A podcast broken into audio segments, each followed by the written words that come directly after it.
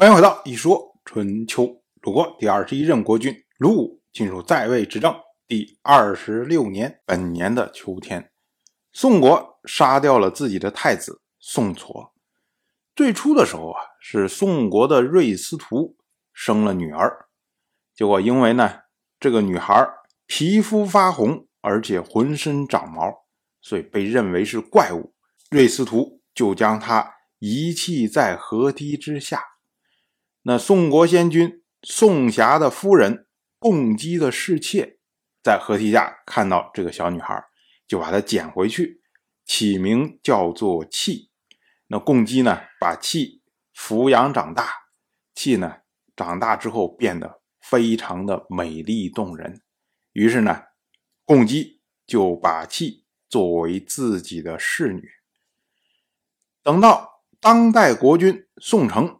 啊，有一天去向共姬请安，因为这个宋城啊，他就是共姬的儿子，所以呢，正常是早晚都会请安。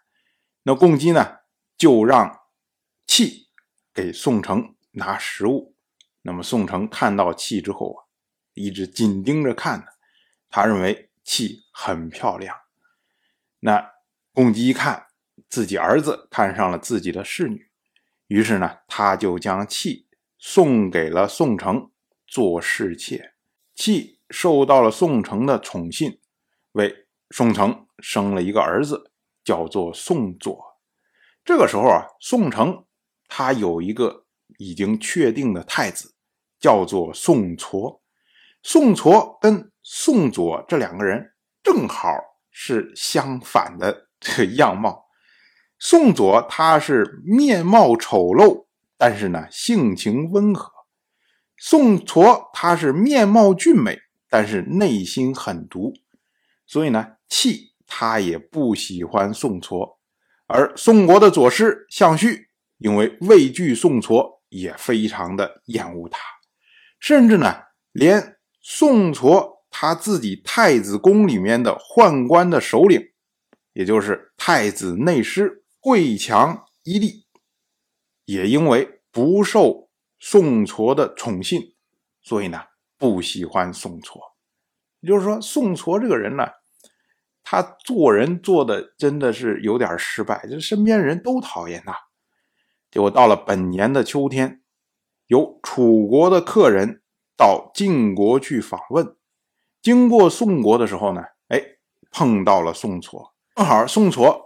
哎，认识这个人，于是呢，就向宋城请求要在野外设宴款待这个楚国的客人。当时呢，这位惠强伊利就请求要跟随宋痤一起去。那宋城呢，就觉得很奇怪，他就问呢，说太子不是很讨厌你吗？这个会强伊利就说啊，小人侍奉君子，讨厌我，我也不敢远离。喜欢我，我也不敢太过亲近，只是恭敬的等候命令而已，怎么敢有其他的想法？就算接待的工作都由专人来打理，但是太子有什么私事，还需要自己人，不是吗？所以呢，臣请求一起去。宋城一听，哎，这个惠强伊利好像还不错啊。啊，对吧？虽然被宋痤所讨厌，但是呢，对宋痤还是忠心耿耿。于是呢，他就让惠强伊利跟着宋痤一块去了。结果这惠强伊利啊，到了地方以后啊，立马挖坑屠宰牲畜，在上面放上盟书，就以此作为证据。然后呢，飞车去告诉宋城说，太子将要作乱，已经和楚国的客人盟誓了。哎，宋城一听，觉得不可能吧？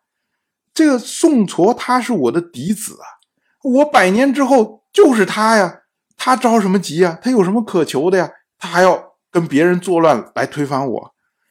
结果这个惠强伊利就回答说：“太子恐怕是想早点继位吧？”宋城想了想以后啊，就派人去看，果然呢，哎，惠强伊利准备好的这些。蒙氏的证据，那的确是存在啊。那宋城呢，就开始有点相信，这个宋痤对自己有不轨之心呐。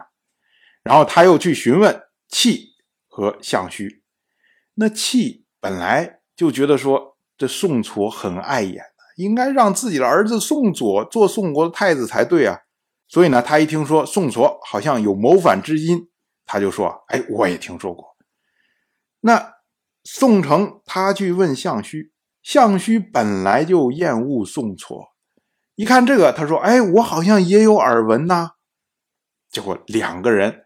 等于反证了惠强伊利的说法，那这下呢，宋城觉得坐不住了，于是呢，他就囚禁了宋痤。